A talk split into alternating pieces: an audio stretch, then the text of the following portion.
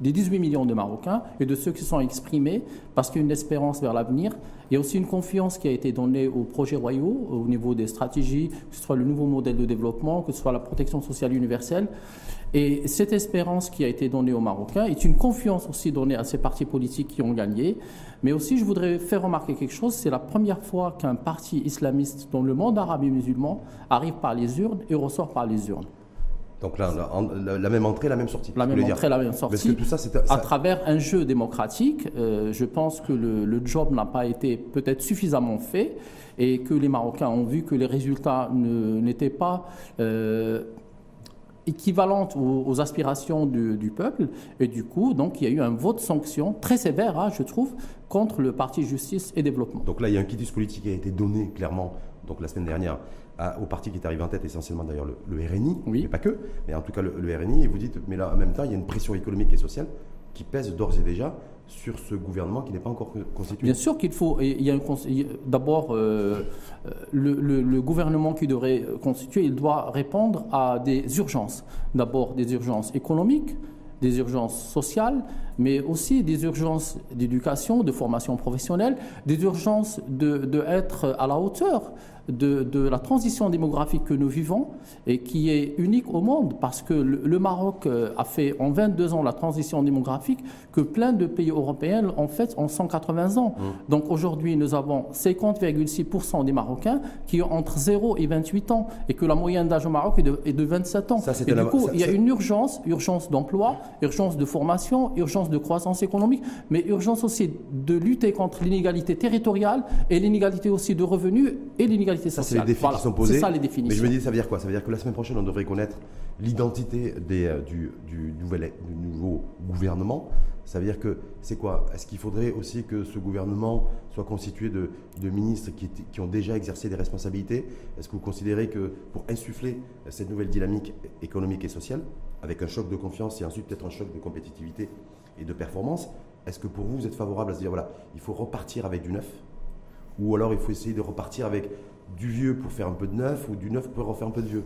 Bah, les, Marocains, les Marocains ont voté pour du neuf en fait, c'est un nouveau vote, hein, ce n'est hum. pas un vote ancien. Donc les Marocains ont voté pour du neuf, ils veulent du neuf, il leur faut un gouvernement neuf. Donc de nouveaux visages, vous dites, Peut-être des nouveaux visages, mais alors euh, je, sais que le RNI est un parti qui est, qui est très fort dans tout ce qui est mercato, donc il sait aller chercher des bureaucrates qui se sont montrés excellents. Et d'ailleurs, si le RNI a gagné les élections, c'est quand même grâce euh, à, à, la gestion euh, exemplaire qui a été, euh, le Maroc a été félicité par le monde sur la gestion euh, économique, sur la gestion de la monnaie, sur la gestion euh, de, la vaccination, sur la gestion de, de aussi d'aller vers une souveraineté économique, mmh. souveraineté alimentaire.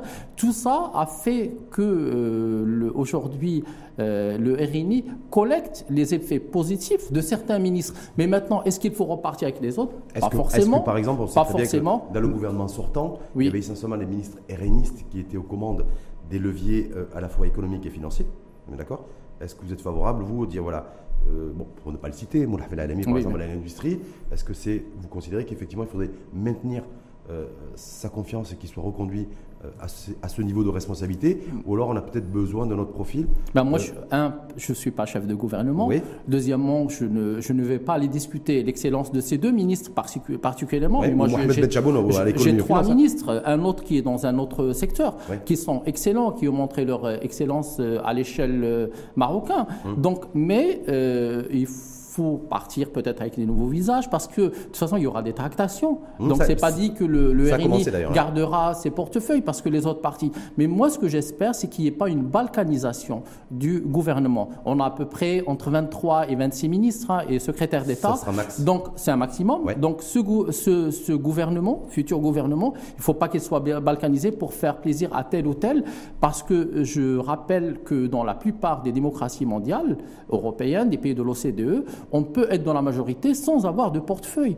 Donc on peut voter. Et puis aussi, euh, je pense qu'on l'a discuté tout à l'heure en off, c'est très important, il faut garder des équilibres. Dans un pays, dans une démocratie, il faut qu'il y ait une majorité et une opposition. On ne peut pas mettre tous les œufs euh, dans le panier de la majorité ou tous les œufs dans le panier de l'opposition. Parce que sinon, la démocratie ne serait plus crédible si nous avons les trois quarts des députés dans la majorité. C'est un enjeu économique. C'est-à-dire que très souvent, très souvent surtout valeur aujourd'hui, il y a beaucoup d'interrogations. Si se dit, voilà, est-ce est qu'on, si on se dirige vers une, majorité forte, ça veut dire qu'automatiquement, on aura une opposition faible. Vous dites que vous, d'un point de vue économique, en tant qu'économiste, il y a aussi c'est aussi un enjeu économique. Ben, des équilibres, parce, que, parce que pour les projets de loi, il y a des amendements. Pour les projets de loi de finances aussi, il y a des amendements. Et s'il n'y a plus d'opposition, donc ça veut dire que tous les projets, de loi de finances, ils vont, euh, ils vont circuler sans problème. Et ça, c'est pas, c'est pas positif et c'est pas viable sur le plan démocratique. Il faut qu'il y ait des amendements, une opposition, des gens. Et puis moi, je, je, je vois, je vois je, enfin, quand je regarde le, nouveau projet de développement et quand je regarde le projet de protection sociale universelle et quand je vois aussi l'espérance de l'émergence en 2035, je ne vois aujourd'hui que trois parties. Un social, un libéral, un social national. Voilà, ils sont trois que je vois. Le social national, c'est le. Le social national, c'est le parti des cycles. Le parti libéral, c'est le, libéral, c'est le RNI. Exactement. Et le parti qui est social-démocrate, à mes yeux, hein, et qui doit encore faire du travail, c'est l'UCFP. Je ne vois pas d'autres. Enfin, je vois les petits partis comme d'habitude. Hmm. Mais pour moi, le, trio de tête, ce sont ces trois partis. Quand euh, Aïssa Renouch, au lendemain du, des résultats du, du, scrutin, fait cette annonce en disant un, il y aura une, nécessairement une coalition, un gouvernement homogène. Euh, et deux, le programme gouvernemental sera inspiré par le programme présenté par le RNI lors de la campagne électorale. Qu'est-ce que ça vous inspire? Ben Moi, ça m'inspire, euh, c'est normal. Vous savez, quand vous gagnez une élection, normalement, c'est votre programme euh, qui, qui, sera, qui sera donc appliqué en priorité. Et puis, dans les négociations, vous allez peut-être lâcher du lest sur une ou deux mesures, mais c'est le programme du parti majoritaire qui, sera, qui doit être appliqué. Après, après, après, moi, je, je dis que, que, sur, le, sur, le, sur le projet libéral donc, du RNI, il faudrait qu'il y ait un zeste du, du social. D'abord, on vers euh, la classe moyenne marocaine, et ça c'est le parti de l'Istiklal qui le porte, mais aussi vers la fiscalité, et ça aussi c'est le parti de l'UCFP qui le porte. et c'est là où il y a une cohérence entre les trois. Quand vous dites qu'il y a essentiellement, c'est une tonalité, en tout cas un colorant, euh, très libéral dans le programme du Bien sûr, oui, c'est un parti libéral. Hein. De toute façon, ils sont... Euh, moi, j'ai rencontré M. Baitas en 2017. On a discuté au siège du RNI pour une discussion informelle et on a parlé. Et j'avais déjà dit qu'il fallait, qu'il fallait porter beaucoup d'attention d'abord envers les jeunes et aussi envers le social pour que, ce, pour que le RNI devienne un parti pas social-démocrate, il ne le sera pas, mmh. de parti social-libéral. C'est ce qu'il est, hein. c'est un parti d'entrepreneurs, c'est un parti de gens qui réussissent, c'est un parti de gens qui ont de l'argent. Et ça, c'est pas gênant dans, dans, dans, une économie de marché. Est-ce que, est que, vous craignez, vous, en tant qu'économiste, Abrani Youmni, que, que ce soit essentiellement la logique économique qui prime? Non, il ne faut pas. Non, mais est-ce qu'il y a cette créante-là Parce que je sais qu'il y a bien certains économistes qui disent voilà, euh, peut-être que ce, futur gouvernement, porté et dirigé par le RNI, va faire de l'économie, de l'économie du business, et peut-être pas forcément euh, du social. Mais non, parce qu'il faut qu'il y ait, il faut qu'il y ait euh, comme dans toute démocratie sociale dans le monde. Et d'ailleurs, aujourd'hui, c'est les démocraties sociales qui gagnent, qui sont victorieuses des élections, comme ce qu'on a fait au, vu aux États-Unis avec le Parti démocrate. Ce qu'il faut, c'est un programme économique mais aussi de la redistribution de revenus par le travail, mais aussi de la redistribution d'allocations aux, personnes les plus nécessiteuses. Et ça, c'est dans les promesses du RNI.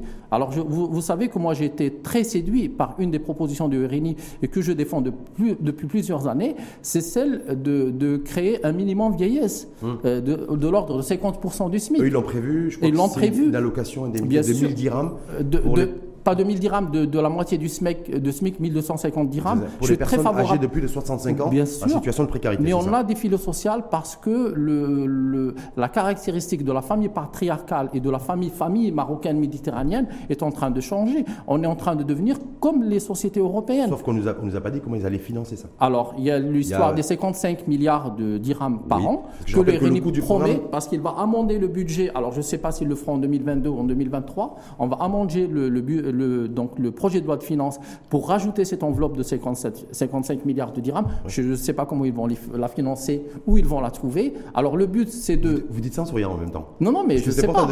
Est-ce que c'est annonce et fait d'annonce Vous savez pourquoi? Parce qu'ils se sont engagés à trouver 55 milliards de dirhams chaque année d'un point de vue Mais vous savez pourquoi, pourquoi je souris? Parce qu'on va aller dans un exponentiel aussi de promesses.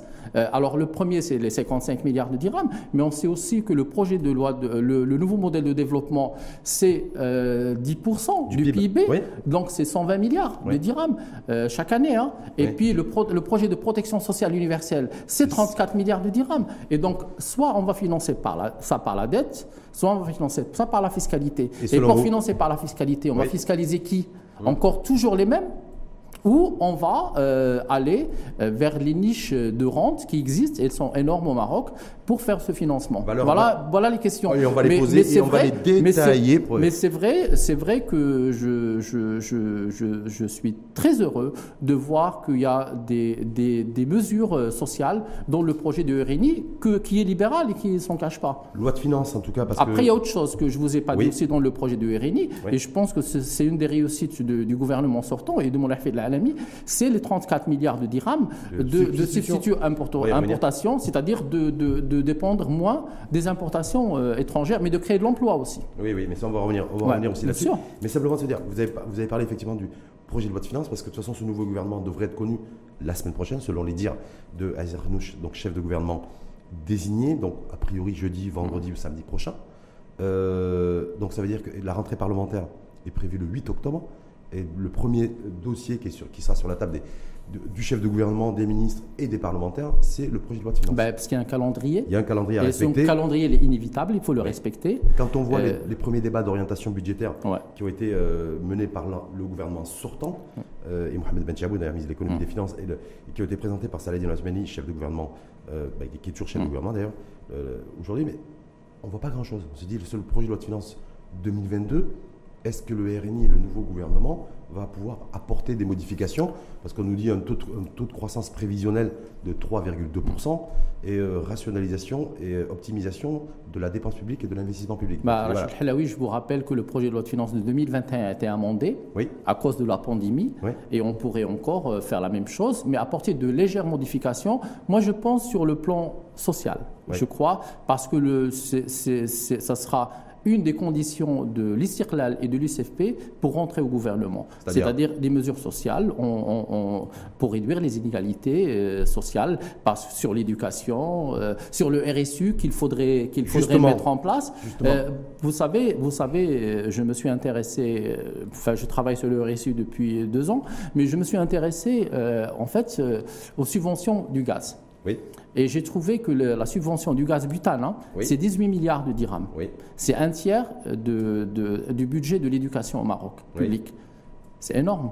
Et alors on fait quoi là? Eh bien normalement, si on, met le RSU, si on met le RSU en place, on va sortir des, subventions aveugles et peut-être que les gens qui ont des revenus élevés paieront la bouteille de gaz butane à 120 ah, dirhams et que les pauvres la paieraient 520 mais recevront des allocations familiales. Pertinent, très intéressant ce ben que vous dites, monsieur l'économiste, dans le sens où apparemment, parce qu'aujourd'hui les partis qui, seraient, qui ont été shortlistés pour faire partie de la future euh, coalition gouvernementale, il y a des points de ça coince un peu, des points de friction, dont celui-ci. Oui.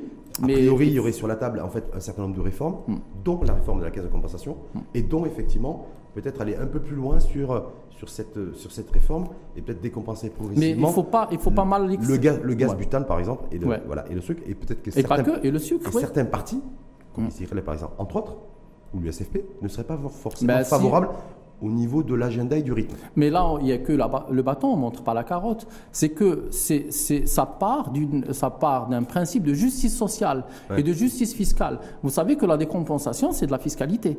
Parce que ça s'appelle des dépenses fiscales. C'est-à-dire que les gens ne payent pas. Mhm. Euh, et, du coup, euh, et du coup, si on arrive à décompenser le gaz, ça serait favorable aux causes sociales les plus vulnérables, hmm. parce qu'ils vont recevoir des allocations familiales qu'on ne pourrait pas euh, distribuer à travers de la dette. C'est-à-dire que tout ce qui pourrait, toutes les économies supplémentaires qui pourraient être faites au niveau de la caisse de compensation, parce que je on serait reversé. Cet argent-là qui serait reversé deviendrait des allocations en fait. Non, d'allocations, d'allocations familiales, d'allocations pour l'éducation. Mais moi, je vais plus loin. Je vais plus loin, Rachid Halawi. Moi, je vous, vous êtes encore plus libéral que les libéraux. Non, je suis pas libéral. non, non, mais je vous dis, c'est pour la redistribution. Au compte, moi, je suis, euh, je suis, euh, je suis un je suis un sociodémocrate convaincu, hein, donc euh, je suis rocardien, je ne le cache pas, dans mes principes. On peut être économiste et social-démocrate. Oui, oui, bien sûr, mais bon, dans mes idées. et, moi, je crois à la redistribution par le travail, mais la redistribution aussi par, euh, par l'allocation. C'est-à-dire que les gens nécessiteux, bon, on les aide par l'allocation, je suis contre l'assistanat, mais les gens qui travaillent, ben, il faut, euh, donc on leur donne des revenus, on va imputer un peu d'impôts qu'on va redistribuer. C'est comme ça que, que, fonctionne une société. Alors vous m'avez dit euh, sur le, la décompensation, c'est La décompensation, l'enjeu de la décompensation, parce qu'effectivement, il va falloir trouver de l'argent, puisque le RNI qui a estimé le coût de son programme à 250 milliards de dirhams et qui s'est engagé à trouver 50, plus de 50 milliards de dirhams chaque année, il va falloir qu'il trouve l'argent quelque part, d'autant plus qui s'est engagé aussi à dire, en disant, on n'augmentera pas la pression fiscale. Il faut pas. Alors laquelle en tout cas, Mais ça, est-ce que c'est possible? Alors vous avez reçu, vous avez reçu une personne ici dans une émission, enfin un responsable politique, hein, qui vous dit que, que au Maroc, les, les, en fait, les prélèvements obligatoires sont de 28% et sont trop élevés. Oui. Et moi je dis non, mhm. parce que normalement, euh, alors parce qu'il parlait pas de l'IS ou l'IR, c'était pas très clair. Alors un IS à, à 25 c'est très bien, c'est mmh, très mmh. correct, parce qu'il faut encourager l'entrepreneuriat. Par contre, un IR à 44% pour les classes moyennes qui ont deux enfants, qui ont, en fait, quand vous avez un revenu au Maroc aujourd'hui, vous avez un tiers pour le logement, un tiers pour l'éducation, un tiers pour vivre, et ce un tiers pour l'éducation, il pèse très lourd. Mhm. Parce que beaucoup de Marocains de la classe moyenne que je rencontre, ils me disent pourquoi je paye mes impôts et je dois payer l'école? Mhm. Et du coup, moi je crois, euh, vous me dites que je suis libéral, je ne le suis pas. En fait, moi ce que je veux, c'est qu'on trouve des solutions, parce qu'il y a des leviers, si vous voulez, qui peuvent, sans assister le, les, les, ménages, c'est-à-dire il y a des leviers dans l'impôt sur le revenu, c'est-à-dire on peut à, ces gens faire des dégrèvements d'impôts parce qu'ils payent l'école. Mais ça, il faudrait regarder de plus près. Oui, sauf que là, en tout cas, c'est pas prévu dans il le faut un logiciel, voilà, c'est des algorithmes. mais en tout cas, vous dites, voilà, euh, a priori, hein, une des priorités euh, qui, euh, du, du, futur gouvernement, c'est d'aller plus loin au niveau de la caisse de compensation et de faire des économies encore plus importantes au niveau de la plus personnes vulnérables aujourd'hui qui bénéficient, donc qui seraient les, futurs bénéficiaires Bien sûr. de l'aide directe autour de 1000, 1200 dirhams. Peut-être, euh, je ne sais pas. Oui. Apparemment, autour de ça. Euh, ça n'aidera pas que pour payer le gaz. Hein. Vous hmm. savez qu'un ménage marocain consomme une bouteille de gaz toutes les trois semaines. Donc pas que pour ça. Mais ça va aider pour l'école, ça va aider pour euh, la santé, ça va aider pour vivre, pour le loyer, pour plein de choses. Mais ça veut dire que ça va renchérir le prix de la bouteille de gaz. Bah, ça la bouteille. Pour des pans entiers de la population. Bah, écoutez, moi, si je reçois 1200 dirhams et je paye 120 dirhams, bah, je gagne 10 fois. Et si moi je paye, et si quelqu'un de, riche, de aisé, paye 120 dirhams la bouteille de gaz, il est où le problème? Oui, mais si une personne de la classe moyenne et la classe moyenne inférieure commence à payer sa bouteille de gaz 120 dirhams, ça risque de poser problème parce que ça va continuer à détériorer son pouvoir d'achat, me semble-t-il. Je, je, vous ai dit, après la décompensation, il faut, regarder, il faut aussi regarder du côté de, de, l'impôt sur le revenu. Hum. Et le parti de l'Istiklal, par exemple, il est très sensible à cette question pour la classe moyenne. Vous savez que pour tirer n'importe quelle économie, n'importe quel pays, n'importe quelle société, si vous n'avez pas une classe moyenne forte, vous ne pouvez pas, parce que c'est la classe qui consomme. Et mm. c'est la classe aussi qui, crée une sorte de ruissellement des richesses. Ce n'est pas les riches qui consomment beaucoup, ce n'est pas les pauvres qui n'en ont pas. Ce sont le ruissellement des richesses se fait à travers la classe moyenne, mais aussi des idées. Mm. Vous le savez très bien. Oui, mais c'est pour ça que je me dis, est-ce que c'est est -ce pas la classe moyenne qui va, qui va le plus souffrir et le plus être impactée par une éventuelle euh, réforme plus approfondie de, la, caisse de compensation? On va avoir un gouvernement intelligent qui va réfléchir. Il ne faut pas que les externalités négatives touchent seulement une classe sociale, une ou l'autre. Mmh. Il faudrait essayer de créer une, société en symbiose. Je vous ai dit au début que les Marocains, c'est le triomphe de l'espoir. Ce mmh. C'est pas le triomphe du RNI. C'est les, Marocains espèrent dans ce gouvernement de réussir. Vous savez pourquoi les Marocains ont voté pour cette majorité aujourd'hui? Ils ont vu que, le, que, que à travers les déclarations royales sur le nouveau modèle de développement, sur la protection sociale universelle, sur l'émergence du Maroc, sur aussi que le Maroc est resté debout alors que nos voisins se sont effondrés socialement et économiquement, les Marocains ont de l'espoir. Donc cet espoir, il faudrait le conjuguer dans les cinq années qui viennent. Est-ce qu'il ne faudrait pas un espoir, que ce soit un espoir qui soit réaliste aussi? Bien sûr. Est-ce que lorsqu'on pragmatique. Est-ce que lorsque le, débat d'orientation budgétaire, en tout cas pour la loi de finances 2022, prévoit une croissance, un taux de croissance économique autour de 3%, 3,2% oui. pour être précis. Moi je prévois plus et vous verrez. Mais moi 3,2%, voilà.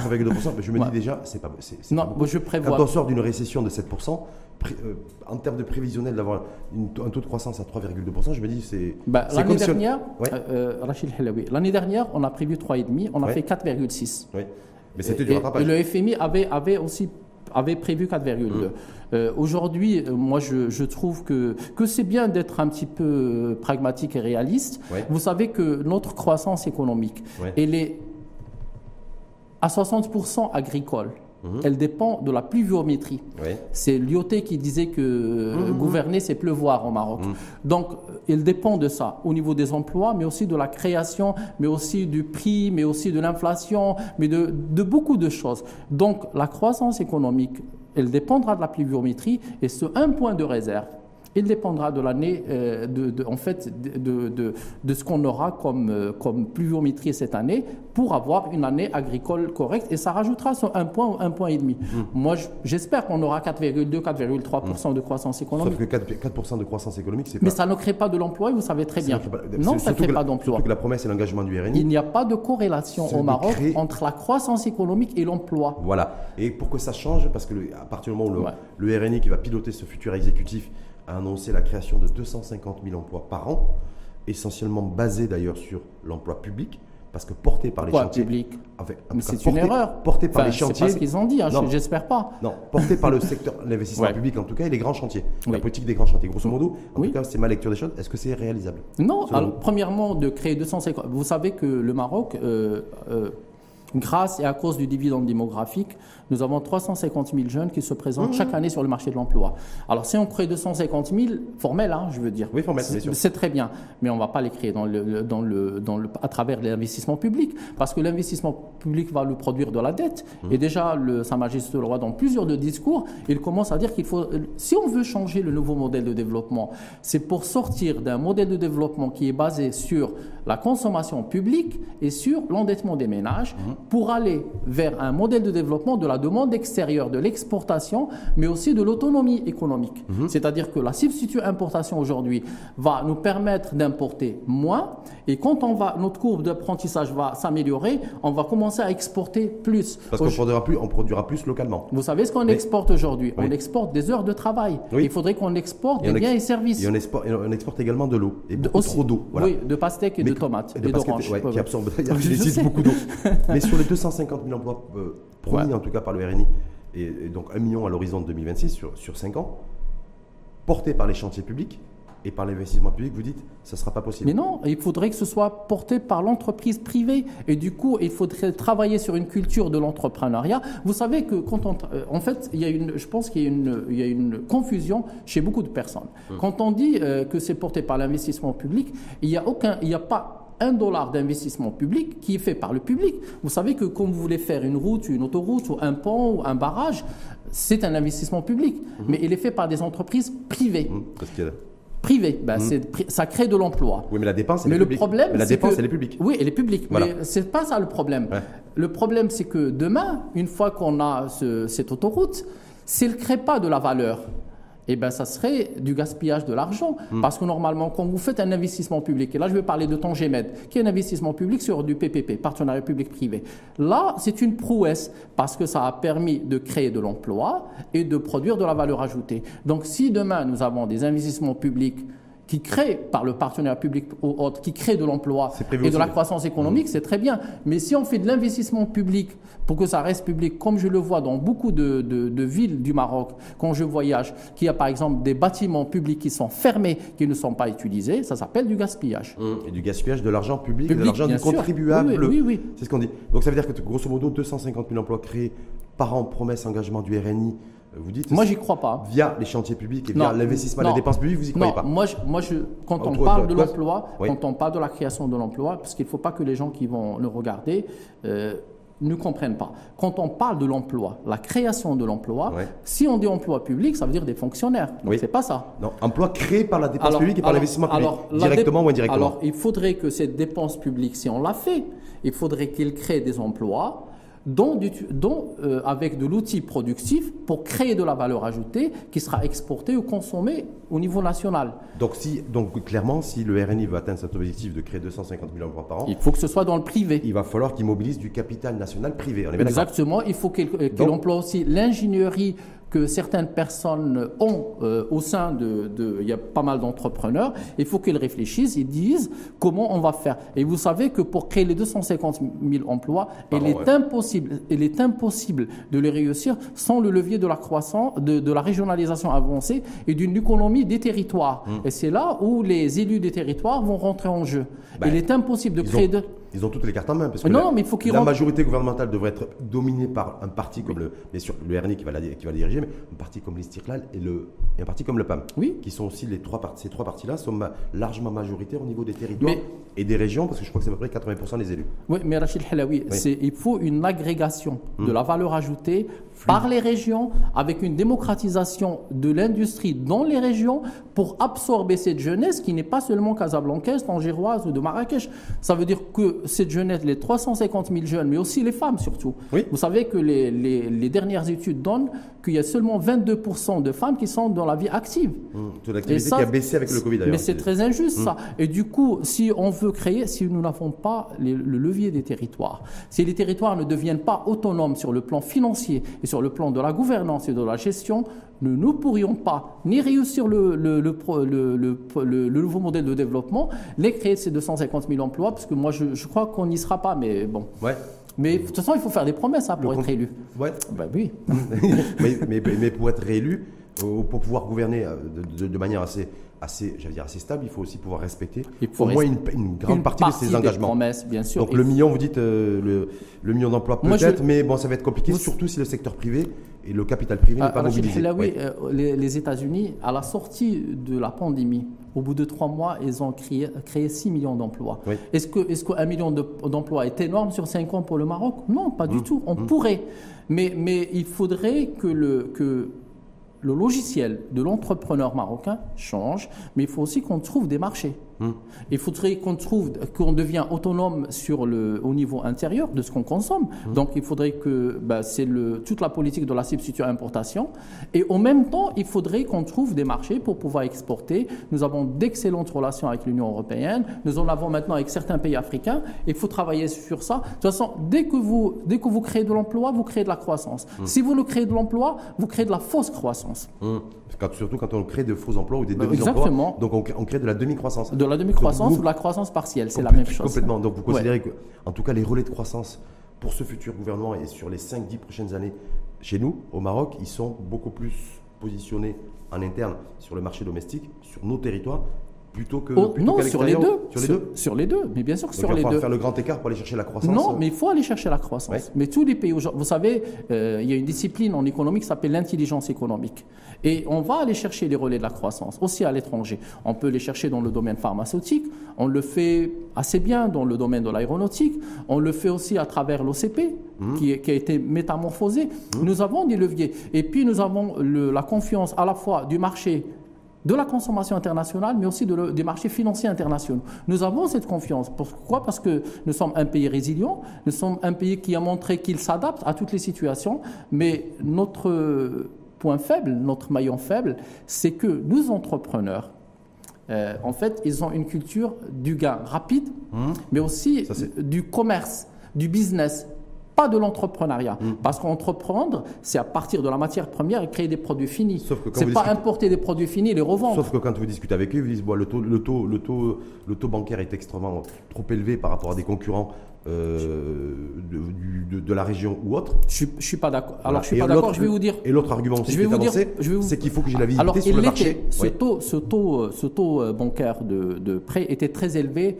jusqu'aux années 2010-2012. Aujourd'hui, euh, quand vous regardez les taux bancaires, on est à peu près à... C'est-à-dire que la marge bancaire euh, s'est beaucoup réduite par rapport aux années d'avant. Mmh. C'est-à-dire euh, les, les, banques aujourd'hui ont compris qu'il y a un enjeu, il y a une concurrence, et nous avons des, des taux bancaires qui ont baissé relativement.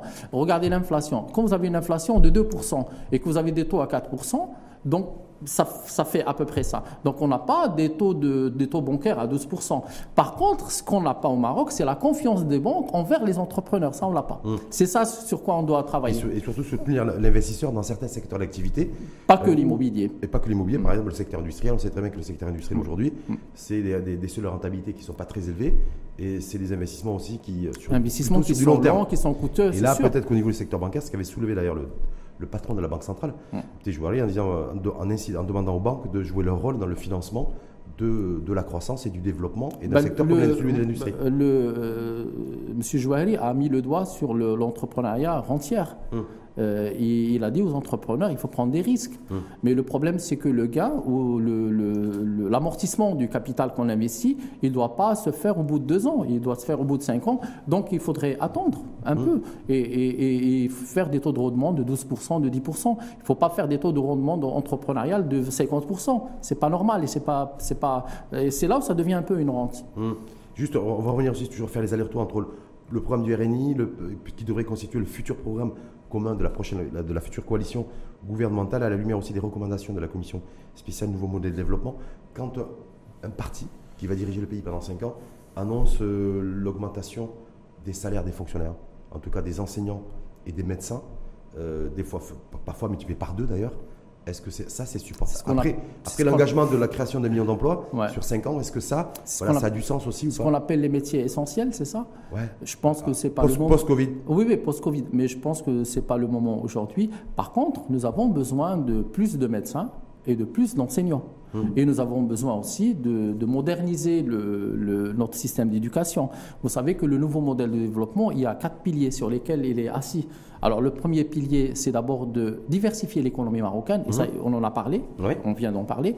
Le deuxième, c'est d'augmenter le capital humain, et ça, c'est la responsabilité de l'école et de l'université et de la formation professionnelle. Et là, il faudrait apporter des réformes sur le, sur le, sur le multilinguisme, sur la formation en compétences sociales, sur la formation en compétences techniques, et puis de, savoir définitivement au Maroc, est-ce que les jeunes sont en richesse pour ce pays ou les jeunes sont une pandémie, entre guillemets, pour ce pays. Mmh. Il faudrait apporter la réponse. Pour moi, les jeunes, ce n'est pas un danger pour le Maroc, c'est le contraire. Est-ce que la réponse Alors, le troisième point, je vous ai dit, c'est aussi la réduction des fractures régionales. Mmh. On en a parlé tout à l'heure. Mmh, territorial. Euh, voilà. Donc, donc, si on reste sur, le, sur, sur l'annonce qui a été faite, en fait, l'engagement qui a été pris par le RENI dans son programme d'augmenter les, les, salaires des, enseignants débutants de 5 000 à 7 500 dirhams, vous vous dites euh, il faudrait d'abord euh, ouvrir les, nos jeunes et nos écoliers et nos étudiants au multilinguisme et à ce monde dans lequel nous sommes aujourd'hui.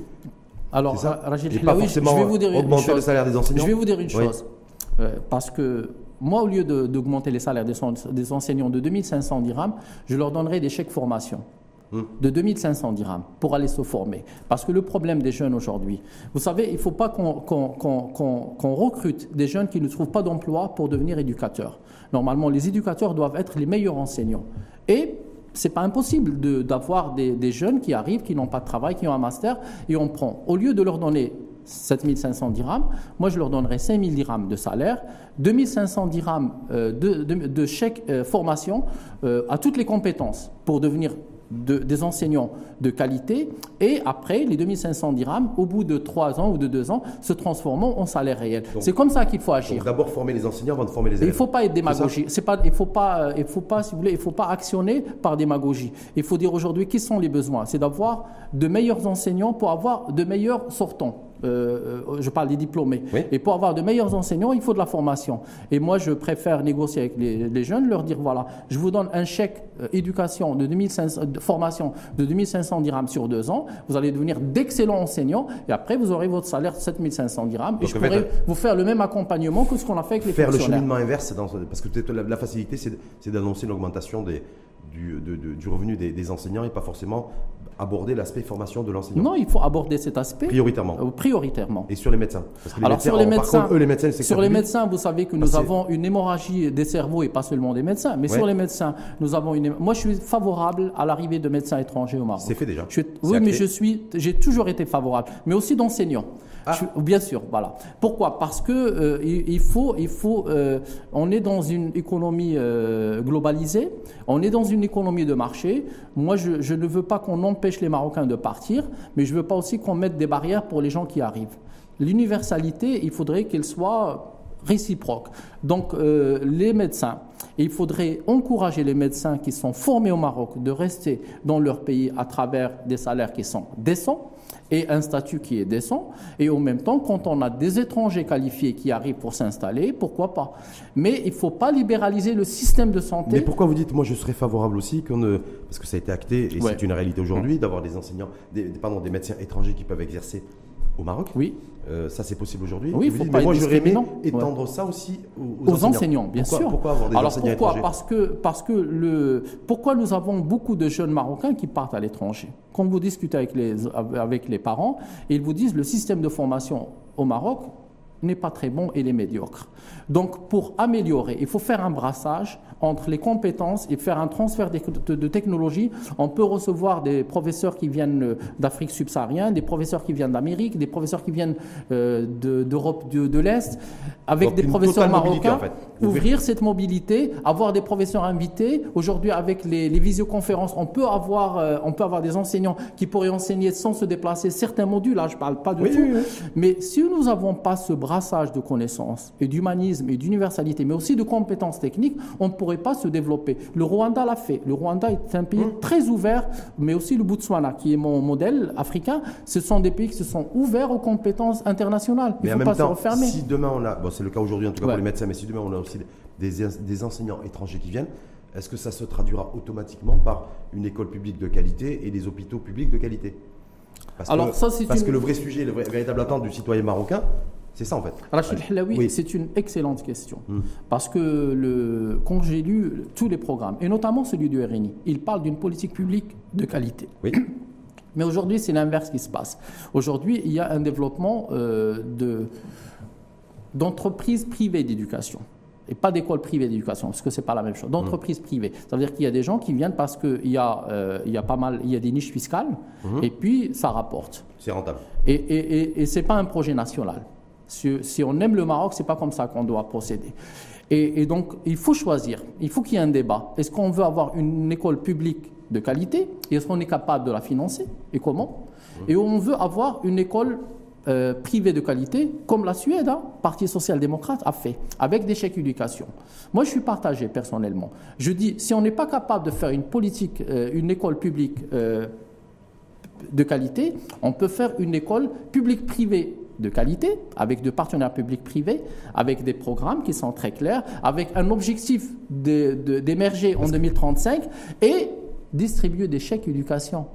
Et les chèques éducation, ça veut dire que le riche va payer 50 000 dirhams, mais le pauvre va payer 0 dirhams parce mm. qu'il est boursier. Ça se passe déjà au Maroc, ici, dans les écoles françaises, à travers les bourses françaises. Ça existe déjà, mm. qu'il y a des enfants qui payent 50 000 dirhams et d'autres qui payent 0 dirhams. Et aucun ne le sait, hmm. ni cet enfant, ni cet enfant. Et c'est comme ça qu'on peut faire une justice sociale. Hmm. Il y a autre proposition aussi pour rester, parce qu'on dit sur la, par rapport aux, médecins qui, en tout cas les, primo, les primo médecins en tout cas, qui, euh, qui verraient leur salaire augmenter, passer de 8 000 à 12 000 dirhams, promesse et engagement du, du RNI, euh, c'est aussi de doubler le, le, budget de la santé. Alors, Sachant qu'à priori, le RNI souhaiterait diriger le ministère de la Santé dans le prochain, durant la prochaine législature C'est une excellente question, Rachid. Alors, je vais vous donner le premier exemple. Le, premier exemple, c'est la France, dans les années 90, qui a voulu euh, adopter euh, les mesures de management public. Oui. Et, c'est-à-dire de, de, de, gérer les hôpitaux comme des entreprises privées. Et le problème, c'est que le nombre d'administratifs a dépassé le nombre de soignants. Il ne faut pas commettre cette erreur au Maroc un, hôpital, c'est d'abord des soignants mm. et peu d'administratifs. Ça, c'est la première des choses. Alors, la deuxième des, la deuxième des choses, c'est euh, est-ce que est-ce qu'on pourrait augmenter les, les, salaires, c'est ça des, des, des, médecins de 8 000 à 12 000 dirhams Et de doubler le budget du ministère de la Santé on sur peut 5 doubler ans. Le, mais, mais il faudrait qu'il y ait un cahier des charges avec les médecins du public. On ne peut pas être médecin du public et ne jamais être à l'hôpital pour euh, opérer des gens ou pour soigner des gens, être dans les cliniques. Et là, il faudrait avoir des relations très claires. C'est-à-dire, eh ben, comme dans des pays européens comme l'Allemagne et la Hollande, mmh. où le médecin du public a le droit de demi-journée dans le privé, il mmh. peut y aller, mais par contre, comme il reçoit un salaire du public et il est enseignant dans le, à l'université, donc euh, ça, ça avait été prévu parce que c'est le TPA, le temps ben, il faut qu'il y ait aménagé, mais seulement c'est pas, pas respecté. Mais moi, je suis pour le doublement. Je suis euh, pour le doublement du budget, de la santé, mais pas pour l'administratif, pour la santé. Oui, mais passer, le, passer, passer, le budget du ministère de la Santé de 18 milliards de dirhams, c'est le cas aujourd'hui, à 36 milliards ah, mais moi, je suis de dirhams à l'horizon 2026. mais cet argent, mais je vous dis pour le, gaz, pour le gaz, pour le gaz, on dépense 18 milliards, l'équivalent. Mais moi, je suis pour les 36 milliards de dirhams, à condition de, de, à condition de former plus de médecins dans le public, parce que vous savez, il y a les, les euh, hier, il y a deux, deux universités qui ont été euh, autorisées, alors que voilà, deux. Vous ça, une à Agadir. Oui, de, de, médecine. Alors, mais il faut plus de, de facs de médecine publique, mais il faut plus de CHU, de public. Pourquoi? Parce que dans le public, il y a les gens qui sont nécessiteux, qui viennent, et puis les médecins, ils sont en contact. Et quand vous allez dans des structures privées et des, et des, instituts de formation privés, on se coupe un petit peu. Vous savez que 80, 80% des Marocains sont pauvres. Hum ils vont à l'hôpital public, ils ne vont pas à l'hôpital privé. Hum. Donc il nous faut des universités publiques de médecine pour former des médecins du public. Hum. Donc là, vous restez tout école publique et hôpital public et santé publique. Non, je vous ai dit pour l'école publique que j'étais favorable au partenariat public-privé et qu'il faudrait chercher un modèle. Mais pour, euh, pour euh, la santé, je vous dis, il faut beaucoup de public, mais il faut du privé aussi. Et ma, ma, question, là où j'aimerais vous, entendre, vous en tant qu'économiste, le dernier c'est comment on va financer tout ça? C'est-à-dire l'augmentation des salaires des enseignants, euh, primo-arrivants, l'augmentation des salaires des médecins, primo-arrivants, euh, le, dédoublement de, du, budget du ministère de la Santé euh, sur 5 ans, la distribution aussi, parce que ça, euh, bah, c'est un parti qui a promis de, faire beaucoup de distribution. Tout ça, c'est dans les 55 milliards. Hein, allocation de, 1000 dirhams pour oui, toute personne en situation de précarité qui a plus de, mm. plus de 65 ans. ils vont trouver l'argent alors, euh, ça, c'est dans les 55 milliards de dirhams de, que le RNI propose par année, l'enveloppe. Euh, alors, comment on va financer ça? Sans parler de la couverture sociale, la financer aussi. Oui, mais je vous ai dit 34, là, on arrive à 120 milliards de dirhams. Euh, en fait, on arrive à plus de, plus de 12% du budget. alors, comment on peut financer ça? Premièrement, il, faudrait des réformes fiscales courageuses. Alors la première réforme fiscale, c'est d'abord celle de la décompensation ça peut nous faire euh, apporter peut-être 18 ou 15 milliards de dirhams. La deuxième réforme. C'est-à-dire euh, décompensation de la, de la, bouteille de gaz et décompensation du sucre. Du sucre, voilà. On va et la farine, on laisse pour Non, on décompense. Euh, on, va avoir 18 à 20 milliards de dirhams. La deuxième des choses, ben, une, une, une, réforme, pas une réforme, mais aller sur, sur les niches fiscales de la rente parce que là, il y a pas mal d'argent. Mhm. Euh, donc là aussi, on peut récupérer. Deuxièmement, le, sur la fraude fiscale, c'est 100 milliards de dirhams par an. Mhm. On ne va pas récupérer les 100 milliards, mais on peut récupérer une partie. Et je pense que le, avec la digitalisation des déclarations fiscales et peut-être avec la lutte contre le cash aujourd'hui, on peut euh, améliorer un peu. Parce que vous savez que le Maroc, c'est un désert fiscal. Il y a beaucoup d'argent qui ne rentre pas. Et donc, si on veut faire, on ne peut pas faire de justice sociale sans justice fiscale. Mais ça veut dire quoi? Ça veut dire que, est-ce que vous considérez que que ce gouvernement peut, aura suffisamment de courage et d'audace pour aller chasser euh, celles qui sont, non, il va, il faut ceux qui sont éligibles à l'impôt et qui ne payent pas l'impôt. Euh, vous savez que, les Italiens ils l'ont fait en 95, hum, avec en plus avec un gouvernement de droite. Vous savez que des opérations de oui, assumées politiquement. Hein, donc donc donc ce qu'il faut faire, il faut faire par palier, parce qu'il ne faut pas fracturer, pas brusquer, il faut le hum. faire. Il faut montrer aux Marocains que s'ils veulent une société juste, il faut qu'il y ait une fiscalité juste. Hum. Parce que, ou la dette et la faillite de l'État, comme l'Argentine. Hum. Alors moi, il y a une réforme qui me tient à cœur, je vous en ai déjà parlé, c'est la, réforme de la, euh, de la succession. Et en fait, ce n'est pas une réforme fiscale. Moi, ce que j'espère, c'est qu'au Maroc, on puisse liquider les successions. C'est-à-dire que, comme dans beaucoup de pays européens, donner aux héritiers six mois, et puis neuf mois, et puis un an pour liquider une succession. Aujourd'hui, il y a des successions qui durent 50 ans, même un siècle, ils ne sont jamais liquidés. Et là, il y a d'abord, il y a un gain fiscal de plusieurs euh, dizaines de milliards de dirhams, mais aussi un gain pour l'économie. Parce que quand vous êtes héritier, vous liquidez une, euh, une, succession, vous récupérez par exemple un million de dirhams ou 500 000 dirhams, ça vous permet de, créer un business, d'acheter un appartement. Et la liquidation de, des successions au Maroc est un sujet majeur pour le futur est gouvernement. Que la, la, liquidation des successions, des successions. est-ce que c'est du, est-ce que c'est liquide ça? Mais il faut la liquider pour que ça devienne liquide. Voilà. Mais, bah comment on arrive à liquider ça eh ben, Liquider ça politiquement par la loi. Quel levier par C'est-à-dire que les gens, les gens, quand il y a un décès et qu'il euh, y a des héritiers, donc c'est pas c'est pas augmenter la fiscalité, il faut la laisser telle qu'elle est. Elle est à peu près de 25% un quart. Mais il faudrait que les gens liquident les biens, c'est-à-dire les vendent ou les partagent, de manière à ce que l'État récupère d'abord sa part fiscale mhm. et que les gens qui récupèrent un héritage qui est un droit à la fois religieux et social et humain puissent en profiter.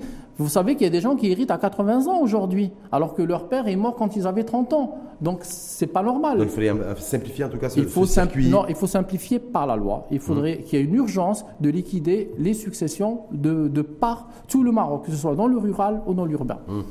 Orient des réformes aussi, parce que vous avez parlé effectivement de la, la, caisse de compensation qui apparemment et a priori serait une priorité du futur exécutif. Euh, il y a aussi celui des, des retraites. Des retraites. ouais. Retraites aussi, donc ça c'est plutôt impopulaire. Alors vous savez que. Mais c'est nécessaire. Ouais. Alors au Maroc, nous avons, euh, euh, il y a il y a des caisses de retraite. Alors il y a d'abord euh, la caisse de retraite des fonctionnaires. Oui, La caisse marocaine de retraite mmh. qui a fait faillite mmh. et que dans chaque projet de loi finance, il y a des euh, rallonges. Il y a des rallonges qui permettent de continuer à payer le retrait. Sous forme de pansement sur, des, jambes, en bois. Et puis, il y a euh, les autres caisses de retraite de la CNSS, mhm. d'accord? Et puis, il y a euh, les retraites complémentaires comme la CMR. Donc, le, le problème, ce n'est pas de réformer les retraites, mhm. c'est d'augmenter le nombre de cotisants, parce qu'ils existent, ces cotisants. Alors, comment le faire? C'est très difficile. Vous savez pourquoi c'est très difficile? Parce que euh, quand on regarde au niveau de la CNSS, nous avons seulement 3,5 millions et demi de cotisants pour 11 millions d'actifs. Ils sont où les 7 millions et demi? Alors, ces 7 millions et demi, comment les ramener?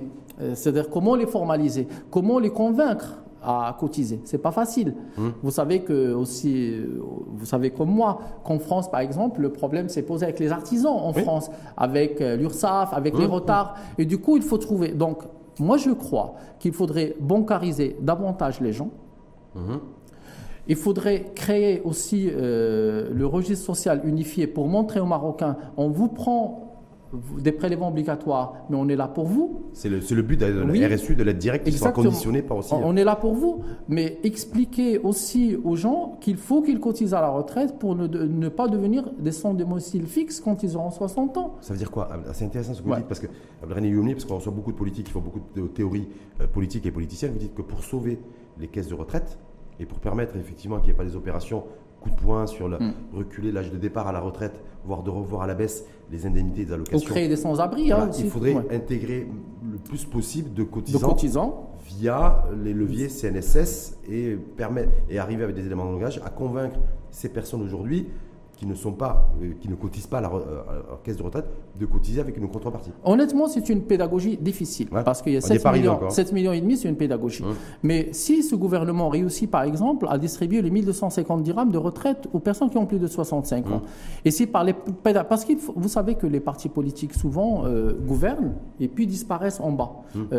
c'est très simple. Moi, il y a une chose y a une analogie que j'ai trouvée. Quand vous avez la fête de l'Aïd Kbir, des moutons, il y a des gens qui viennent et ils louent des, petits magasins où ils mettent les moutons. Donc, ils, ils donc, euh, ils lèvent le, rideau, et une fois ils ont tout vendu, ils baissent le rideau.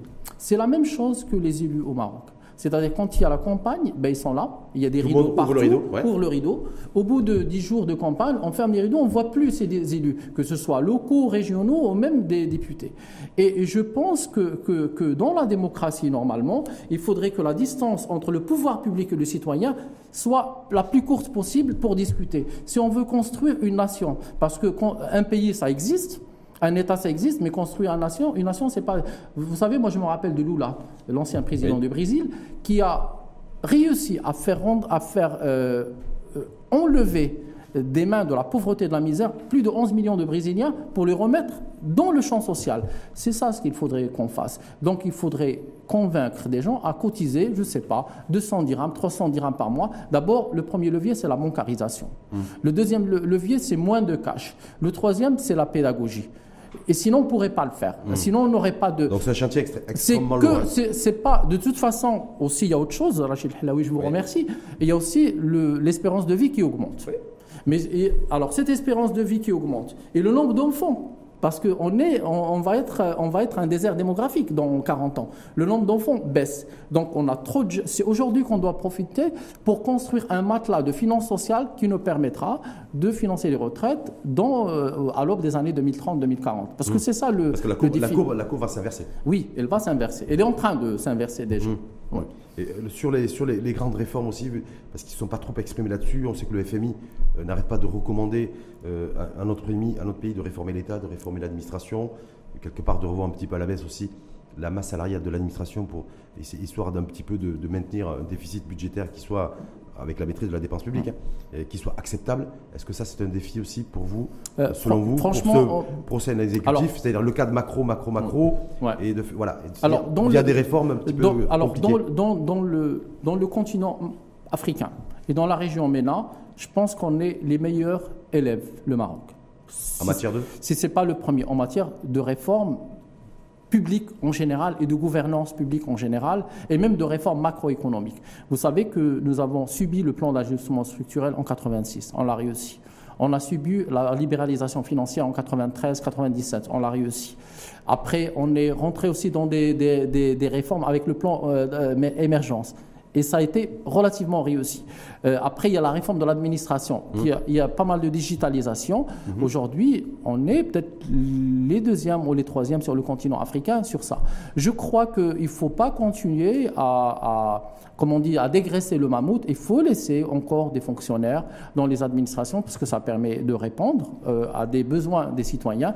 Mais en même temps, il faudrait continuer à digitaliser parce que ça permet un gain du temps énorme. Mmh. C'est-à-dire que le citoyen, il peut se connecter et demander un document et avant, il fallait une semaine, dix jours. Donc ça, passe aujourd'hui au niveau de la conservation forcière, bien sûr, où tout est dématérialisé. Mais, aussi sur les extraits de naissance. Mais quand, je, dois faire, quand je dois faire des économies ou que je vais faire de la distribution sociale via de la dépense sociale mmh. et que je m'engage aussi à digitaliser encore plus l'administration euh, au sens large. Pas trop. Compris, il faut y compris déconcentrer. Non, mais je me dis, voilà, est-ce que, est que ça va permettre aussi d'alléger un peu la masse salariale de l'administration et, Dieu sait peut-être que les comptes publics en ont besoin. Oui, mais, mais je, je, ne pense pas que le, je ne pense pas que le, le problème du Maroc aujourd'hui, c'est les masses salariales des fonctionnaires. Vous savez qu'on a fait le DVD dans, à la fin des années 90, le départ volontaire définitif, et on l'a beaucoup regretté parce que ça nous a beaucoup euh, coûté en compétences. Donc aujourd'hui, aujourd'hui, je crois que le, le, nombre de fonctionnaires, que ce soit les fonctionnaires euh, étatiques ou, ou les fonctionnaires para-étatiques qui sont détachés, qui travaillent dans les régions et dans les communes et dans et les collectivités territoriales, je pense que c'est pas énorme. C'est très important de préserver, vous savez ce qui se passe encore dans les pays européens, qui sont allés trop loin. Aujourd'hui, il n'y a plus de postes dans certains villages, il n'y a plus de, de fonctionnaires, il n'y a plus de... Non, il faut que le contact humain continue. Nous avons un pays où il y a un taux d'alphabétisation qui n'est pas très élevé, qui est élevé par rapport à d'autres, mais qui n'est pas très élevé. Il faut que ce contact entre le citoyen et l'administration reste parce que c'est très important. Est-ce que le défi aussi pour ce prochain gouvernement, et puis la lumière aussi de l'application et l'opérationnalisation des, des recommandations de la commission spéciale, nouveau, modèle de développement, est-ce que ce n'est pas d'aligner aussi le salaire moyen du public avec le salaire moyen dans le privé? On a un salaire moyen dans le public qui est deux fois supérieur que celui dans le secteur privé. Est-ce que donc ça veut dire et euh, qu'on a l'impression en fait qu'on aurait une administration qui est beaucoup plus compétitive que notre économie, ce qui est complètement hallucinant. Oui, alors ça c'est aussi une très bonne question. Euh, alors en fait le, problème aujourd'hui dans le secteur privé, euh, c'est pas le, salaire moyen qui est bas, c'est le salaire de démarrage d'un jeune. C'est-à-dire un jeune qui a un master aujourd'hui, il peut se retrouver prisonnier d'un salaire qui est de 4 000 dirhams, alors qu'il a payé dans le privé 6 000 dirhams pour mmh. euh, faire ses études. Et après, dans la fonction publique, il y a des salaires qui, qui, ont beaucoup augmenté euh, pour satisfaire. Hein. Mais c'est pour ça qu'il faudrait euh, que le privé joue son rôle mmh. de levier de l'économie. Mais il faudrait aussi que, que, les salaires dans le privé soient pas réglementé, mais qui est, si vous voulez, une base une base de salaire comme dans beaucoup de pays. On sait par exemple qu'un ingénieur euh, en Belgique, que le salaire annuel d'un ingénieur en Belgique qui, démarre par exemple, est de l'ordre de 28 000, euros. On le sait, brut. Ça, c'est le au démarrage. Donc, il faudrait qu'on arrive à quelque chose comme ça, euh, mais je ne, je ne je suis pas sûr que, que ça, c'est de la faute du public ou de la faute du privé. C'est un système qui doit changer et qui doit devenir, euh, franchement, euh, dans l'économie de marché, dans la production, dans la productivité, et, pas parce que la plupart des jeunes aujourd'hui, donc ils finissent les études, ils veulent devenir fonctionnaires. C'est une erreur. On ne peut pas avoir une économie tirée par les fonctionnaires. Mais de moins en moins. de moins en moins. De moins en moins. Que vous améliorer les compétences techniques des jeunes pour qu'ils soient absorbés par le marché national ou mondial. Vous savez qu'il y a plein de multinationales aujourd'hui qui viennent au Maroc ou qui le font aussi par Skype ou par d'autres formes mmh. pour, pour, euh, pour embaucher des cerveaux marocains et qui partent. Mais tant mieux. Donc il faut produire plus, tout simplement. Donc il faut améliorer notre système d'éducation universitaire, universitaire, notre système d'éducation secondaire. Il faudrait qu'on le veuille clairement. Est-ce que ce pays est contre les jeunes ou pour les jeunes? C'est ça la réponse. Moi, je veux le nouveau gouvernement. Il faut qu'il donne cette réponse. Est-ce que on sait que l'islam politique est un danger pour toutes les nations? Et je suis très content qu'il que, que, a été déchu au Maroc. Je suis très content que l'islam Mais je ne veux pas que les jeunes soient déchus. Donc est-ce que les jeunes sont contre nous ou avec nous? Pour moi, ils sont avec nous. Hmm. Parce que c'est eux l'avenir du Maroc de demain, le Maroc d'après. Voilà. Donc pour vous, il faudrait, il, faudrait, que ce gouvernement, ce futur gouvernement en tout cas, ait une vraie approche euh, jeune, jeunesse. Ah oui, ah oui et femmes. Hmm. Jeunes et, femmes et culture. On n'a pas parlé de la culture et de la, productivité. La culture n'est pas très présente dans le point de vue Oui, alors. Euh, est-ce qu'il y a un lien, une espèce de corollaire, si je puis dire, euh, entre culture, économie, croissance, compétitivité, performance voilà. Est-ce que bah, Définitivement, parce que le, la culture nourrit les esprits, donc il rend les gens heureux et améliore la productivité. Vous allez dans n'importe quelle entreprise, si vous mettez des tableaux, un peu de musique, des espaces pour se reposer, ben, vos salariés sont heureux.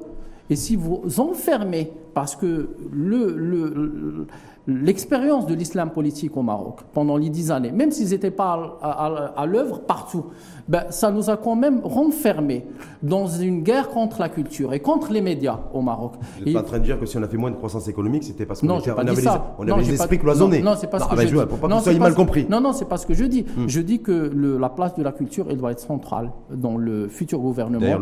Euh, et la place des médias. On ne peut pas avoir une démocratie euh, qui fonctionne euh, sans culture bah, la culture, ça nourrit les esprits, ça permet aux gens d'être heureux. Vous savez que l'expérience que le gouvernement d'alternance avait fait entre 1997 et 2004, et j'avais travaillé un peu sur ça avec euh, des anciens ministres, sur la culture du bonheur et des festivals qu'on n'en a plus. Hmm. C'est pas qu'à cause du corona. Donc les festivals, la peinture, la musique, les jeunes vivent Danser, s'amuser, ça permet, ça contribue en tout cas pour bah, la création de croix. Ça améliore la productivité et ça crée et non et ça donne une belle image de nous hmm. comme un pays heureux.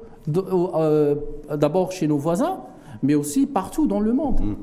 Dernière petite question avant de passer aux questions des internautes, Abdrani euh, Youmni, c'est est-ce que vous considérez vous que ce gouvernement, ce prochain gouvernement en tout cas, euh, aura une obligation de résultat avec une, des caméras braquées euh, en permanence et qu'effectivement, il n'a pas le droit à l'erreur.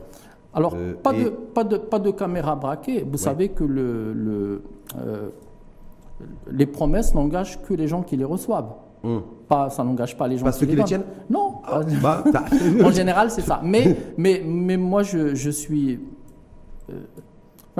je, fais confiance parce que je pense que, le, que ce gouvernement est arrivé dans des conditions très difficiles pour le Maroc. On sort d'une pandémie difficile mmh, et mmh. pas encore.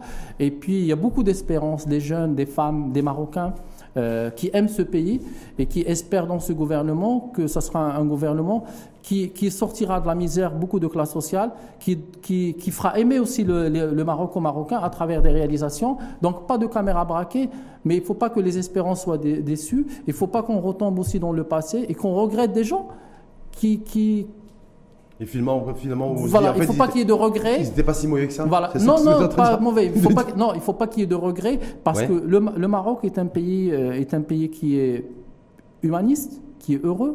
euh, où toutes les religions coexistent entre elles, mhm. où toutes les pensées coexistent, où toutes les classes sociales. C'est un pays de solidarité, de résilience, c'est un pays séculaire qui a une histoire. Donc il faudrait que ce gouvernement sache ça, il faut qu'il travaille sur ça, et en fait il faut qu'il travaille pour la nation pas pour euh, préserver le pouvoir, parce que c'est pas l'important. Mhm. L'important, c'est qu'on soit une nation humaniste, euh, solidaire avec l'Afrique, ouverte à l'Europe, euh, aussi au monde arabe, ceux qui veulent, hein. ceux qui ne veulent pas, tant pis. Ou au monde, au monde tout court. Au monde tout court, voilà. Pour vous, ceux qui, ceux qui seraient impatients de dire, voilà, bon, effectivement, on nous annonce déjà que le prochain gouvernement sera, devrait en tout cas être connu. Euh, la semaine prochaine. Le voile, sans faire de jeu de mots, devrait être levé d'ici la fin de la semaine prochaine. Donc, donc tout devait être, il devait être mis en place pour, pour la rentrée parlementaire. C'est-à-dire, voilà, quand est-ce qu'il faudrait attendre des premiers changements pour pouvoir rassurer, envoyer des messages j'avais dire, à celles et ceux qui, qui, ont de fortes attentes et en même temps une, vraie croyance envers cet exécutif, de dire on va être, voilà, ça va aller mieux demain.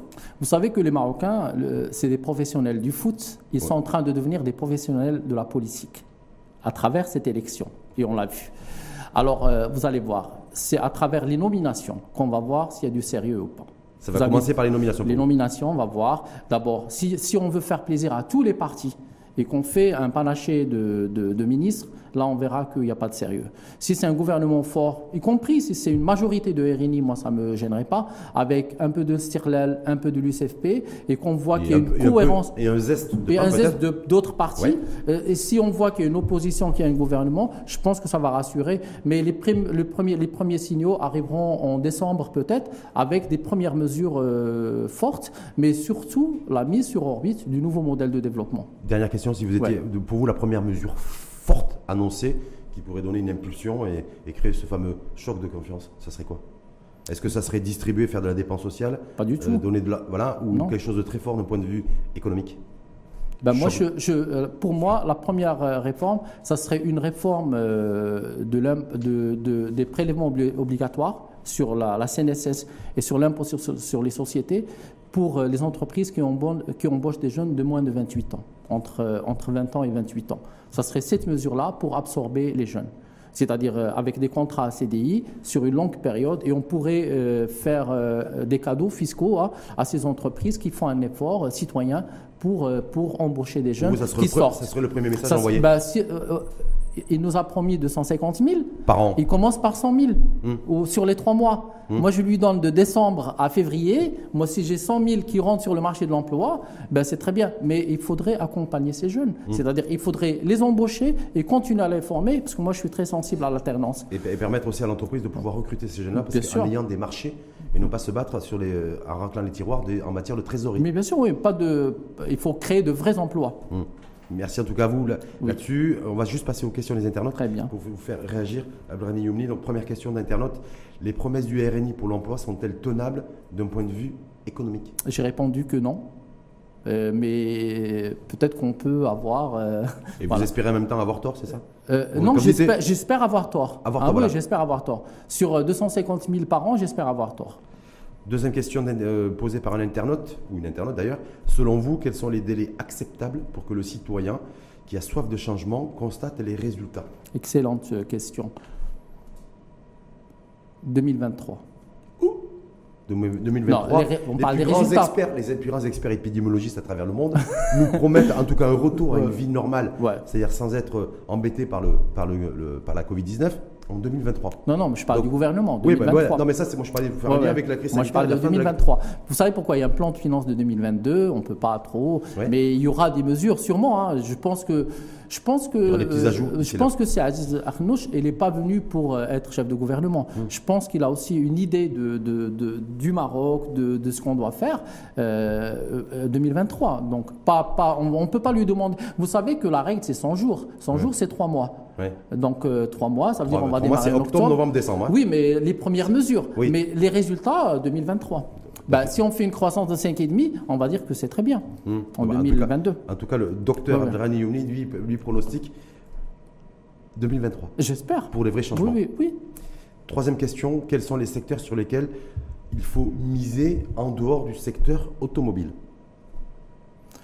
Pour ne pas rester sur une croissance monosecteur. On lui toujours on parle du secteur automobile, tant mieux. Il y a beaucoup de choses qui ont été faites alors, et tant mieux, mais en même temps, est-ce qu'il ne faudrait pas, vous avez parlé de diversification, alors, recommandation de la commission spéciale alors, À part l'automobile et l'aéronautique, sur lesquels on travaille déjà, alors les secteurs qu'il faut sauver, ah, pas développer, sauvez-vous. Non, d'abord sauver, protéger sauver, de... sauver. Hmm. L'artisanat, le tourisme, hmm. c'est plus de 10% de notre PIB. Et aussi faire différemment. Hmm. Euh, le l'IT, le mmh. digital, l'informatique, voilà, parce que vous savez, il y a beaucoup de jeunes aujourd'hui qui travaillent dans des cafés à Casablanca et partout dans toutes les villes et qui ramènent de l'argent au Maroc sans bouger du Maroc. Mmh.